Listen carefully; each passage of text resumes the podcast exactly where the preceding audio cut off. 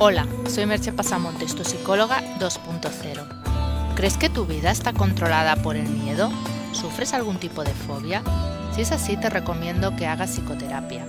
Puedes hacerla conmigo de manera presencial o online. Contacta conmigo para más información. El podcast de hoy lleva por título Superar los miedos cambia el cerebro.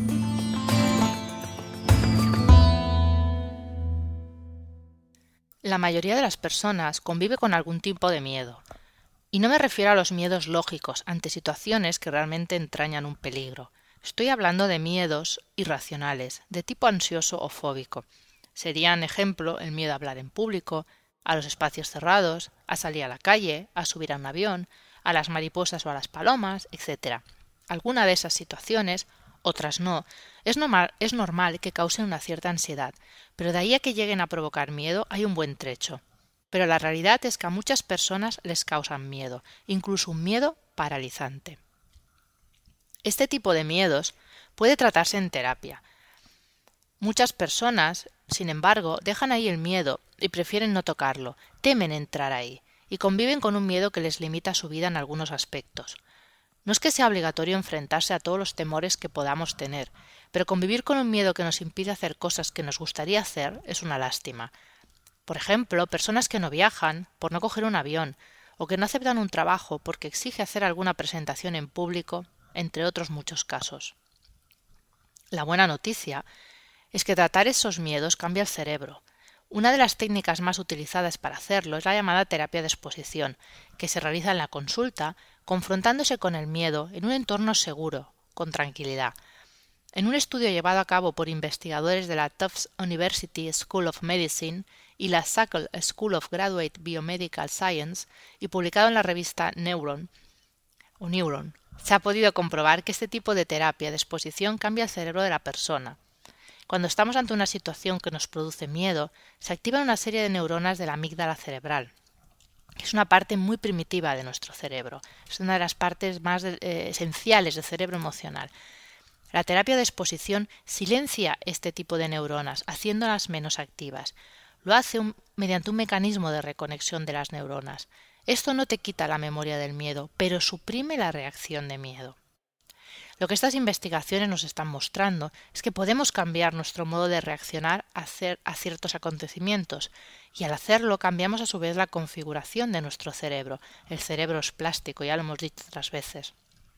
Al enfrentarnos a un miedo en un ambiente seguro, sin sentir ansiedad, damos a nuestro cerebro el importante mensaje de que es posible hacerlo, de que es posible superar el miedo.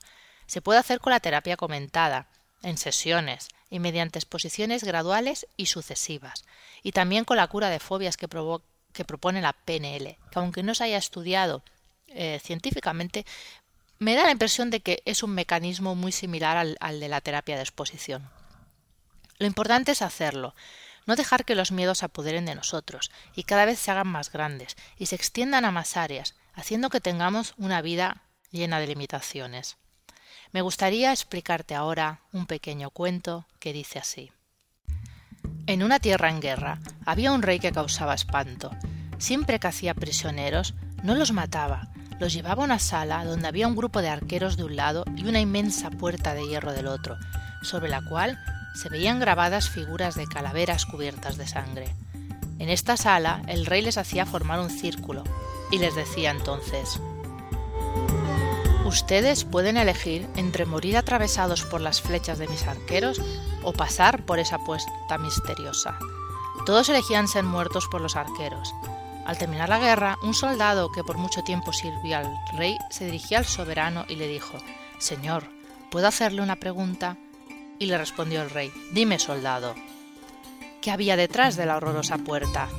Ve y mira tú mismo, respondió el rey. El soldado entonces abrió temerosamente la puerta, y a medida que lo hacía, rayos de sol entraron y aclararon el ambiente. Descubrió sorprendido que la puerta se abría sobre un camino que conducía a la libertad. El rey explicaba al soldado, yo daba a ellos la lección, pero preferían morir que arriesgarse a abrir esta puerta. Como sucede en el cuento, Debemos preguntarnos cuántas puertas dejamos de abrir por el miedo de arriesgarnos, cuántas veces perdemos la libertad y morimos por dentro, solamente por sentir miedo de abrir la puerta de nuestros deseos. La vida está hecha para vivirla, no para pensarla. Aprovechala y vive. Te voy a hacer una única pregunta. ¿Cuántas cosas dejas de hacer por miedo? Puedes encontrar más información sobre lo hablado en el podcast y sobre mis servicios profesionales en www.merchepasamontes.com. Hasta aquí el podcast de hoy. Te espero en el próximo podcast. Bye bye.